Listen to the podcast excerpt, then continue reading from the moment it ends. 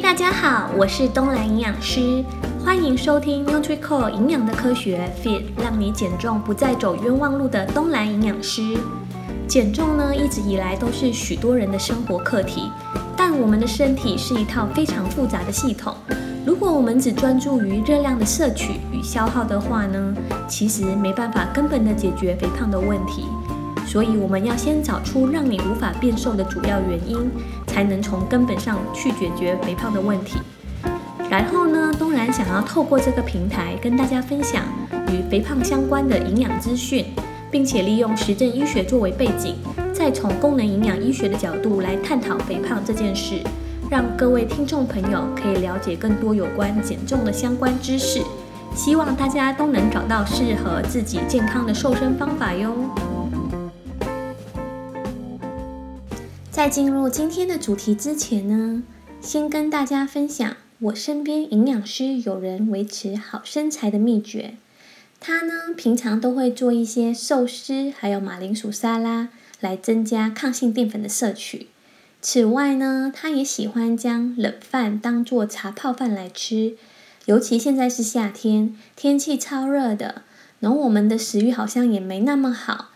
刚好寿司跟马铃薯沙拉。冰在冰箱，凉凉的，吃起来就很好吃。而冷饭呢，淋上热水或者是热茶，加上海苔、鲑鱼、明太子、紫苏、梅子等等自己喜欢的配料，就能在这炎热的夏天拥有清爽又无负担的一餐啦。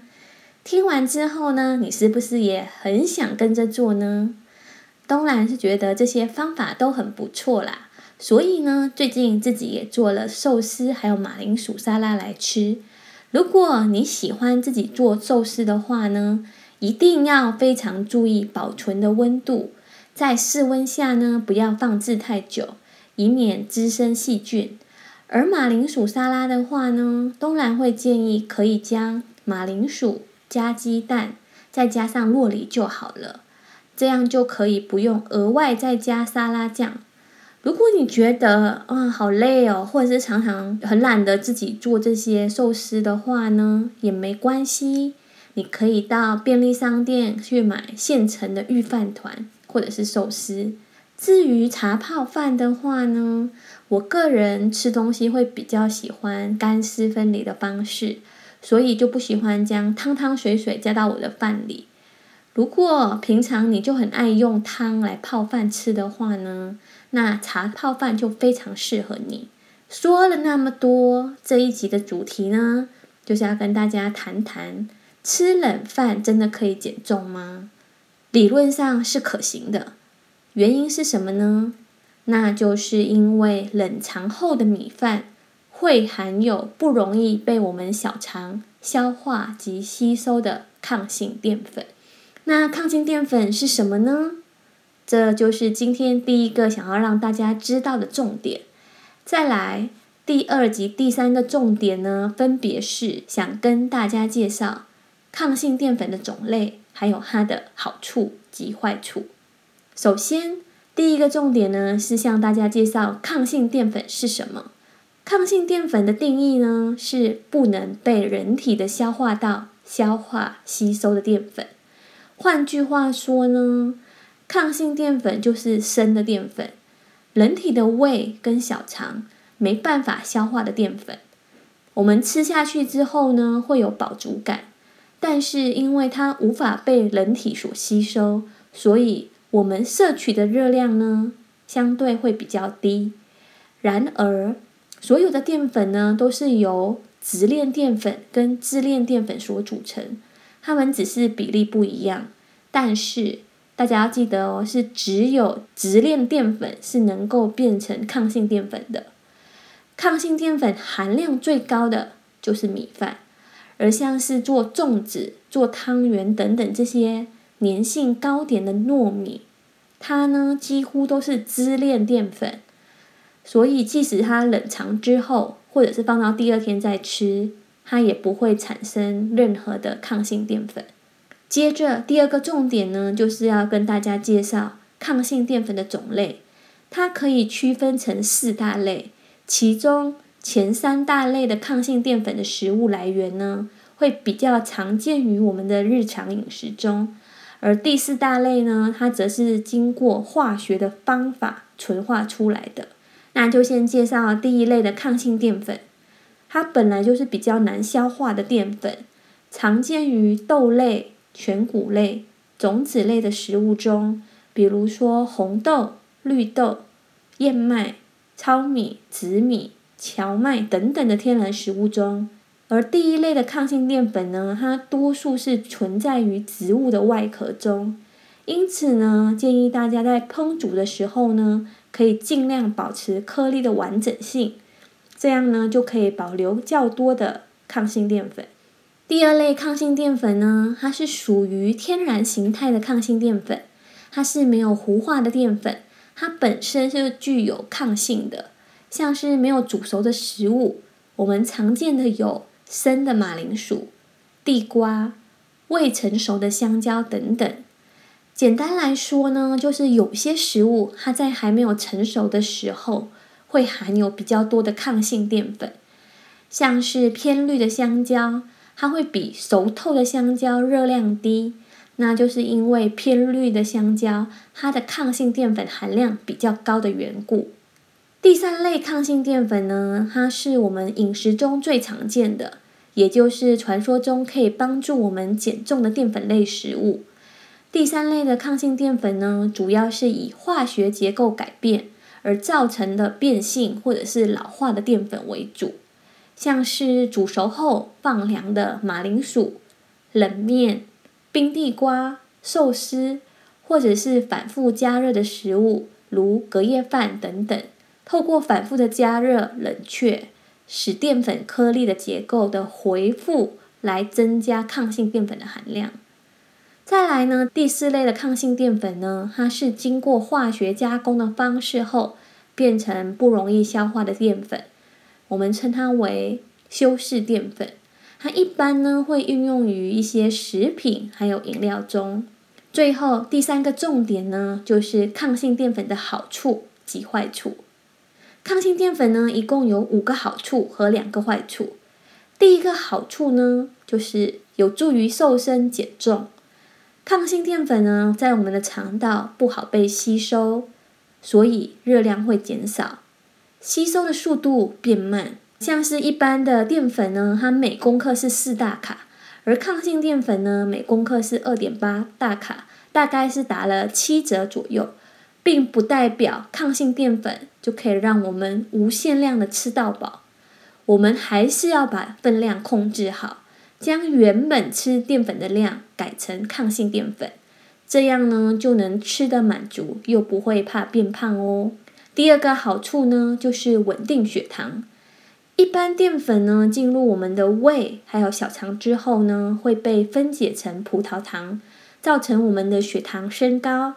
这时候呢，胰岛素就会出来稳定我们的血糖，而抗性淀粉呢，它有不容易消化分解的特性，进而呢也比较不会刺激到血糖还有胰岛素，就像低 GI 的食物一样，会让我们的血糖比较稳定，但还是要注意摄取量，这一点非常重要，因为积少成多，我们吃多了还是会影响血糖的。第三个好处呢，就是有助于培养我们肠道的好菌，改善便秘的问题。抗性淀粉呢，具有水溶性纤维的特性，它会提供我们大肠中益生菌的营养。换句话说呢，就是可以促进我们肠道益生菌生长的营养素。另外呢，抗性淀粉在我们的胃还有小肠没有被消化掉，然后它就会进入我们的大肠。而这些没有被消化的食物啊，它可以增加我们粪便的体积，就可以帮助我们改善便秘的问题。第四个好处就是降低大肠癌的风险。抗性淀粉呢，它被肠道菌消化后，会变成短链的脂肪酸，让肠道维持在酸性的环境，并且可以帮助我们毒素的分解还有排出，降低了罹患大肠癌的风险。第五个好处呢，就是降低胆固醇。目前呢，也有研究证实说，抗性淀粉可以降低三酸甘油酯还有胆固醇，同时呢，达到预防动脉硬化、保护心血管健康等等的作用。接着呢，想跟大家分享一个案例，因为我们之前呢、有一位门诊个案 A 小姐，她听说呢冷饭的减重效果是比热饭更好的，所以她就常常用隔夜饭来炒饭。结果呢，有一次她出现了呕吐还有呼吸困难的症状，而在加护病房躺了八天。原来是因为他吃了遭到仙人掌杆菌污染的炒饭。而引起食物中毒，这就是我们俗称的炒饭症候群。由于仙人掌杆菌呢，它的耐热的能力很好，如果我们加热的时间不足的话，就很容易导致食物中毒。加上遭到仙人掌杆菌污染的食物，它不会有腐败的味道，所以常常会被我们忽略。因此呢，东兰呢还是要提醒大家。不管是隔夜饭或者是隔夜菜，一定要充分的加热之后才能吃哦。说完抗性淀粉的五个好处之后，现在来说说它的两个坏处。第一个坏处呢，就是食物中毒的风险，就像是刚刚说的个案 A 小姐一样，由于米饭加热的温度不足而造成食物中毒。此外呢，如果我们将煮熟后被冷却的地瓜，及米饭这些食物没有将它妥善的保存于密封的保鲜盒，或者是放到冰箱中保存的话呢，也可能造成食物中毒的风险哦。再来第二个坏处呢，就是造成肠胃不适。有的人呢，他吃了抗性淀粉啊，可能就会引起消化不良，就好像是吃了一些豆类，它会有胀气还有腹胀的状况一样。因此呢，本身肠胃道消化能力比较差的朋友，如果吃太多抗性淀粉的话呢，反而会更容易引起肠胃不适或者是腹胀的问题。所以还是要建议大家要依照自己的体质适量吃就好哦。虽然说抗性淀粉的热量低，好处多，但如果要达到瘦身的目的，还是不能只是吃冷饭、寿司。冰地瓜或者是马铃薯沙拉哦，